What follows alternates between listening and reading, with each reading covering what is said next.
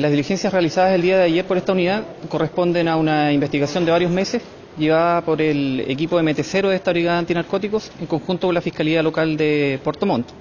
Producto de estos allanamientos realizados el día de ayer en la tarde, logramos eh, la detención de cinco personas, cuatro mujeres y un varón, todos ellos con antecedentes policiales por el mismo delito, y logramos la incautación de clorhidrato de cocaína, cocaína base y marihuana. Un- en total, las tres, de las tres drogas incautadas, estamos hablando de más de 720 gramos, 2.500 dosis aproximadamente.